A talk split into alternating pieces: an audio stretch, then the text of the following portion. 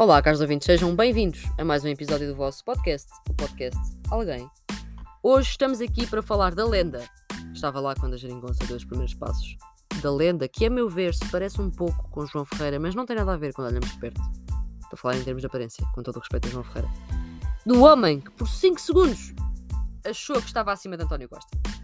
Senhoras e senhores, Pedro Nuno Santos o Ministro das Infraestruturas e da Habitação, nesta legislatura e na anterior.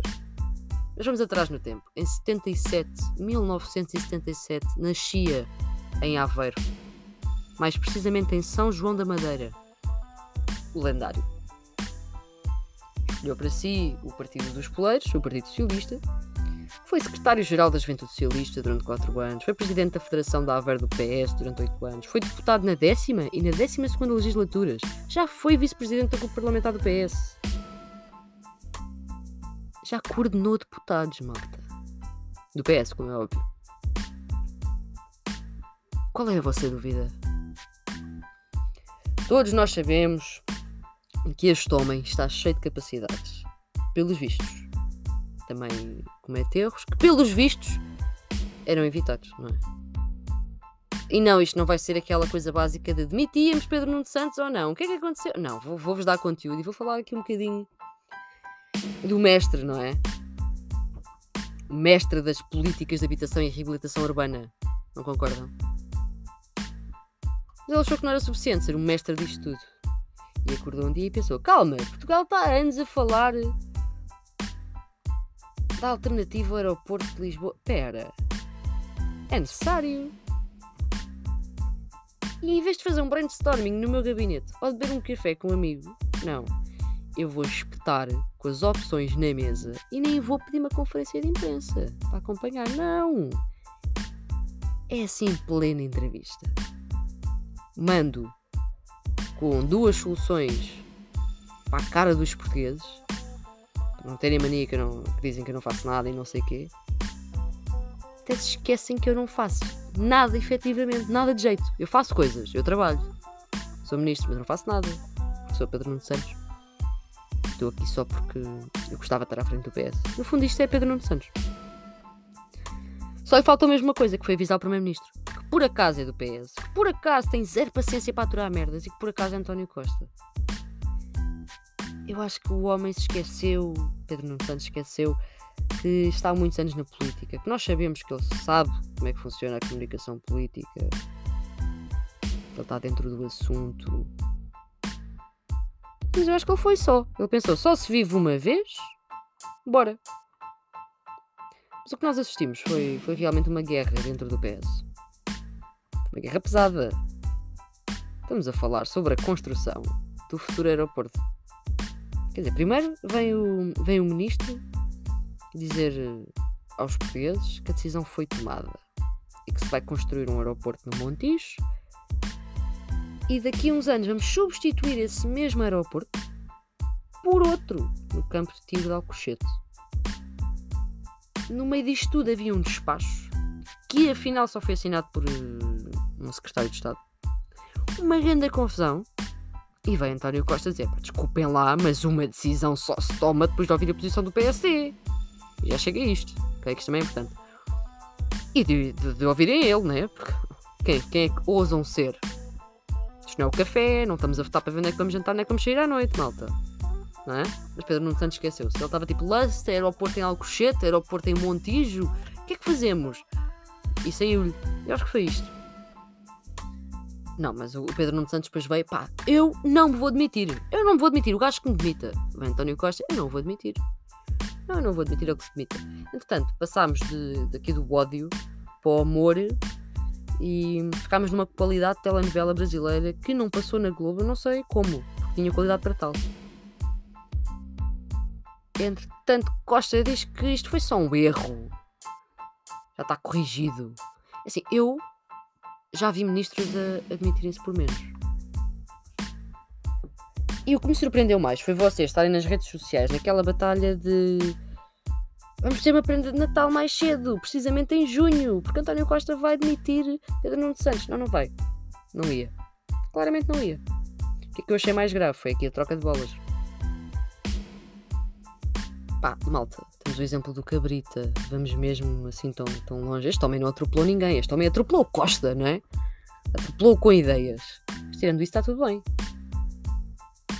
Também não estou. Não estou aqui com, com tretas. Se eu venho aqui defender a minha posição pessoal acerca da localização para, para o aeroporto, não, porque isso é muita fruta para este episódio, senão ia ter aqui 3 horas de debate sozinha. No fundo era monólogo. Estava a mediatizar mais um bocadinho esta merda. Pronto, né? E falar um bocadinho com vocês.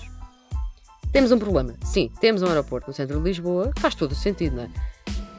É sempre bom para o ambiente, para as pessoas, para a economia. Pronto.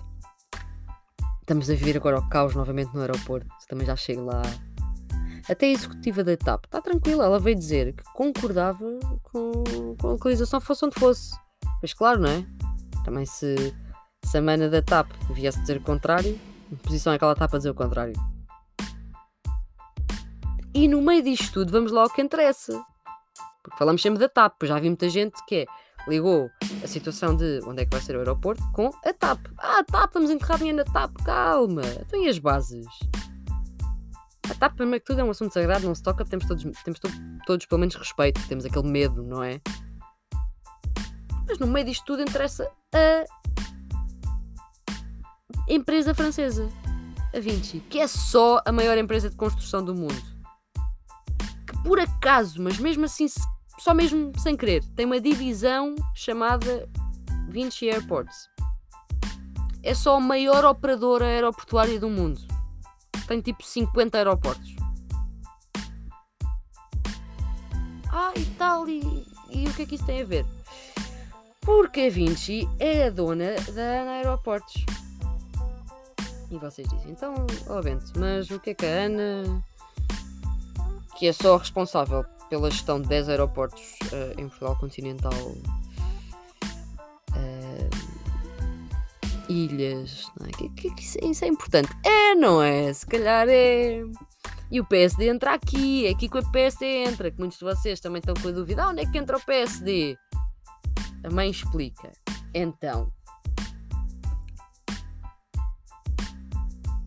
a Vinci, por decisão do PSD, adquiriu a ANA Aeroportos e tomou conta dos aeroportos nacionais. Então, a Vinci é responsável por esta merda toda que está acontecendo no aeroporto de Lisboa. São coisas que nos passam ao lado, estamos ocupados a, a analisar Pedro Nuno Santos e ligamos às merdas das discussões no Twitter. Quer dizer, vocês ligam, vocês ligam. E agora vocês ficaram na mesma, né? Então, mas o que é que o PSD tem a ver com isso? Olhem, assim, tem mais do que Carlos Moedas tem a ver com Pedro Nuno Santos e da conversa informal que tiveram no carro que não tiveram, porque Pedro Nuno Santos nem sequer se lembrou de comunicar a António Costa, claramente se lembrou, mas pronto, foi isso que saiu cá para fora. Mas depois, aqui na oposição, já tinha tido uma conversa informal sobre as linhas gerais sobre o novo aeroporto. Carlos Moedas, acalma-te. Muita calma. Ok? Pronto. PSD novamente. Carlos Moedas foi aqui um desvio, na verdade.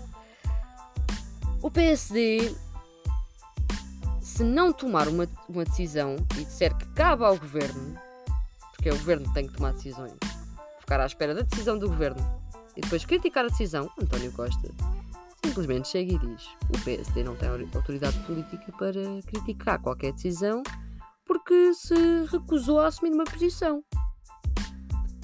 Tão simples. Hum, quanto isto.